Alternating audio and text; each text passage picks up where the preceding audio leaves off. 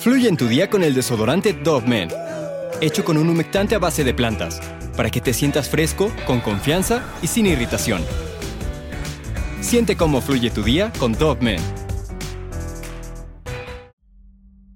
Vivimos en un mundo en donde la maldad abunda y persigue al más vulnerable. Hemos visto muchos casos de locos criminales que siempre están al acecho de personas inocentes y buenas. El caso que te vengo a contar hoy es de una niña pequeña que fue secuestrada y torturada. Hallaron su cuerpo cuatro días después en una quebrada a las afueras de la ciudad de La Loja, Catamayo. Esta historia es mejor conocida como la niña Emilia. Sí, que, que sigan pidiendo por ella, que así como Dios me la dio una vez, me la devuelva. Me la devuelva, mi hija. Yo la quiero mucho. Es mi vida.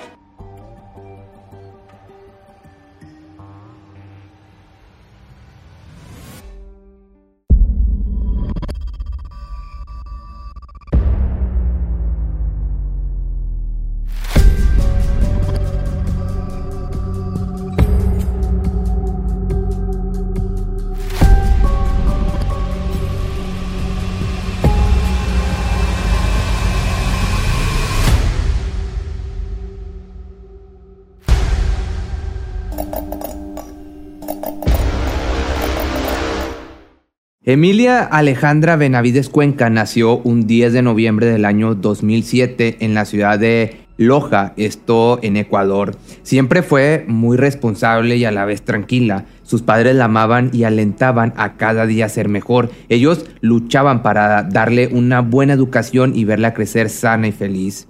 Cuando todo esto inició era una mañana como cualquier otra. Olga Cuenca, madre de la pequeña, despertaba a Emilia para llevarla a la escuela. Mientras tanto, su padre Ángel Benavides iba saliendo para ir a trabajar. Era un ambiente muy armonioso, la Navidad se acercaba y estaba planeando un bonito regalo para su hija por el buen comportamiento que tenía.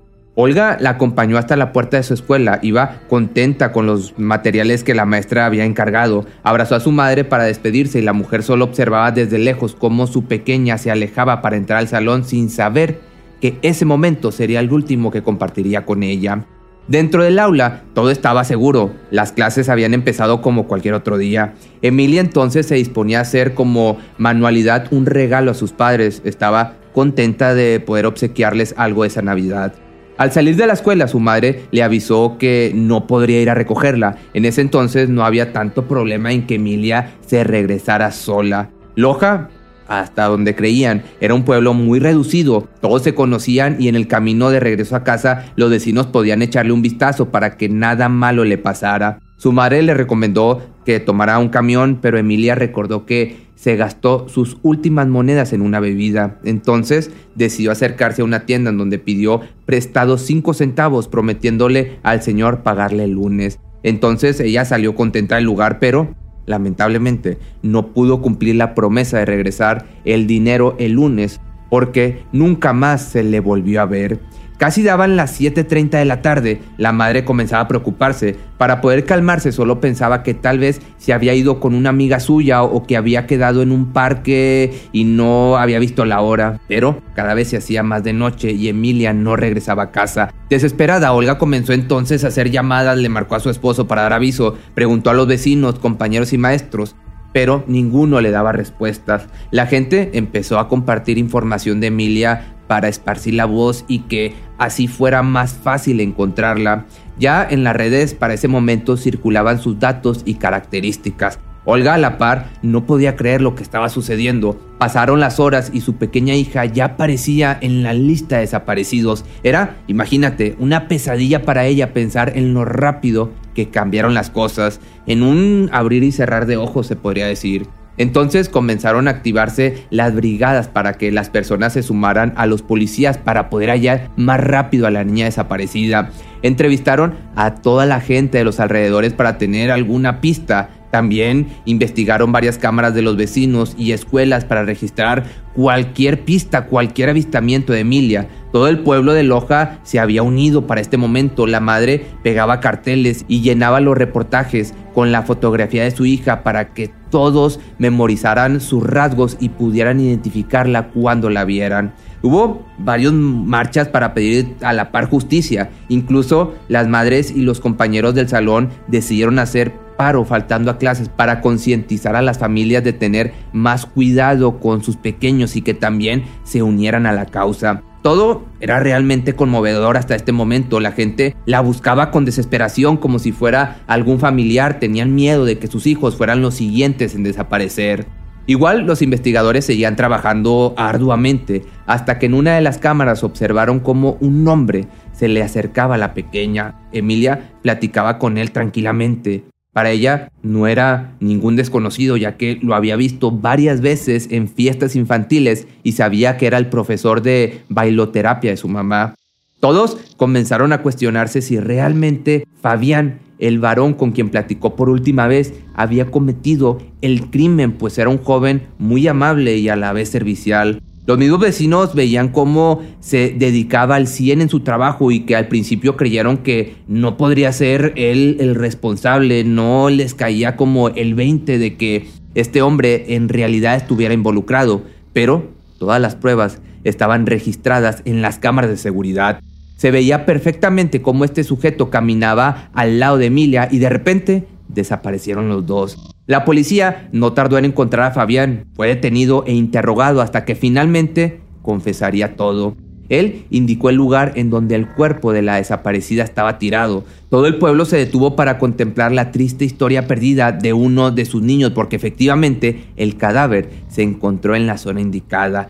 Fabián, sin algún remordimiento, comenzó a contar cómo habían sucedido los hechos. Declaró que ya tenía varias semanas observando a la pequeña, de vez en cuando pasaba por la escuela y la saludaba para generarle confianza hasta que por fin se decidió a secuestrarla. Vio cómo Emilia salía de la tienda y se acercó para hacerle plática. La invitó a su casa, pero esta se negó porque sabía que sus padres podían regañarla si se iba con un hombre con un desconocido hasta cierto punto. El rechazo de esta niña pues lo hizo enojar, por lo que procedió a tomarla por la fuerza y subirla a su coche. Condujo hasta su casa en donde se encontraría con una mujer quien le apodaban Díaz. Esta persona la trasladó a una zona de moteles a las afueras del pueblo. Entonces empezaron a abusar de la pequeña y mientras lo hacían la golpeaban y la hacían sufrir, la torturaban. Estuvo así dos días encerrada con sus agresores, solo le daban de comer pan y la dejaban ir al baño una vez al día. Al principio la pequeña lloraba y pataleaba mucho,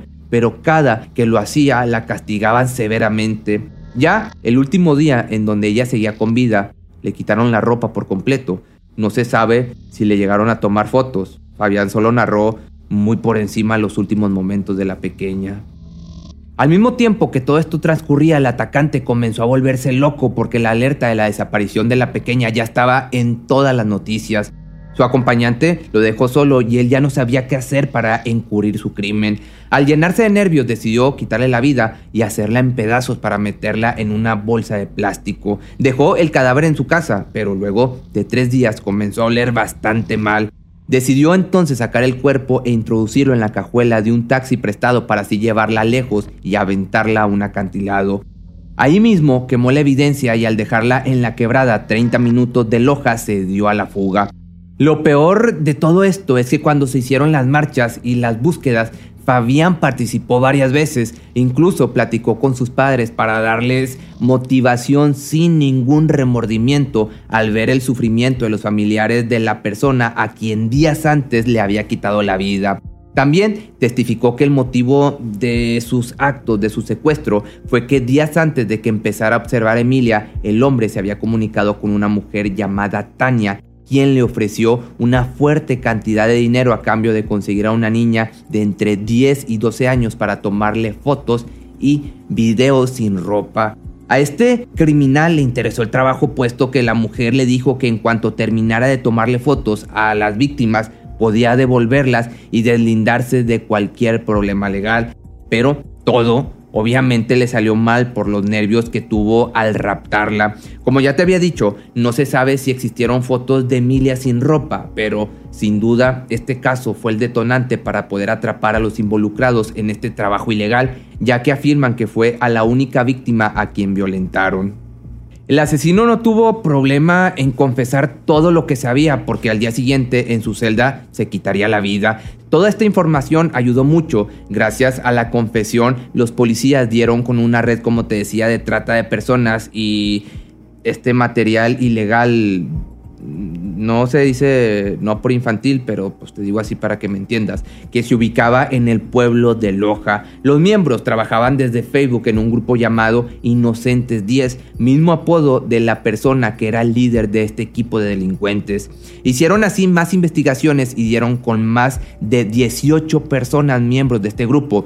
Casi todos trabajaban en el gimnasio donde Fabián iba frecuentemente. Ellos confesaron haber trabajado para 10 ya que los pagos eran muy altos y tenían necesidades. Entonces declararon que nunca habían tenido problemas porque solo secuestraban o robaban a niñas. Tania les tomaba fotos y videos y luego las devolvían a su casa.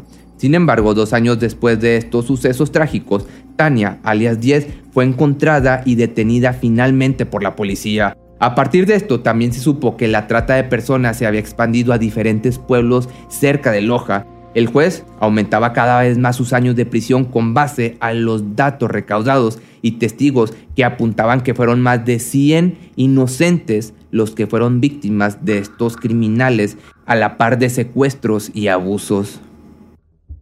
Después de que las personas se enteraron del peligro al que sus hijos estaban expuestos, exigieron al gobierno implementar un protocolo de búsqueda temprana de niños y adolescentes en Ecuador este mismo se llamó Alerta Emilia. Esta alerta se ha activado cinco veces en los últimos seis años. Pero si te gustó este video, no olvides seguirme en mis redes sociales y recuerda que me puedes encontrar en todas las plataformas digitales, en TikTok también y en Spotify. Nos vemos en el siguiente video.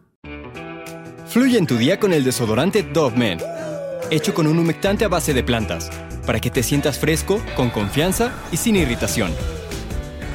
Siente cómo fluye tu día con Dove Men.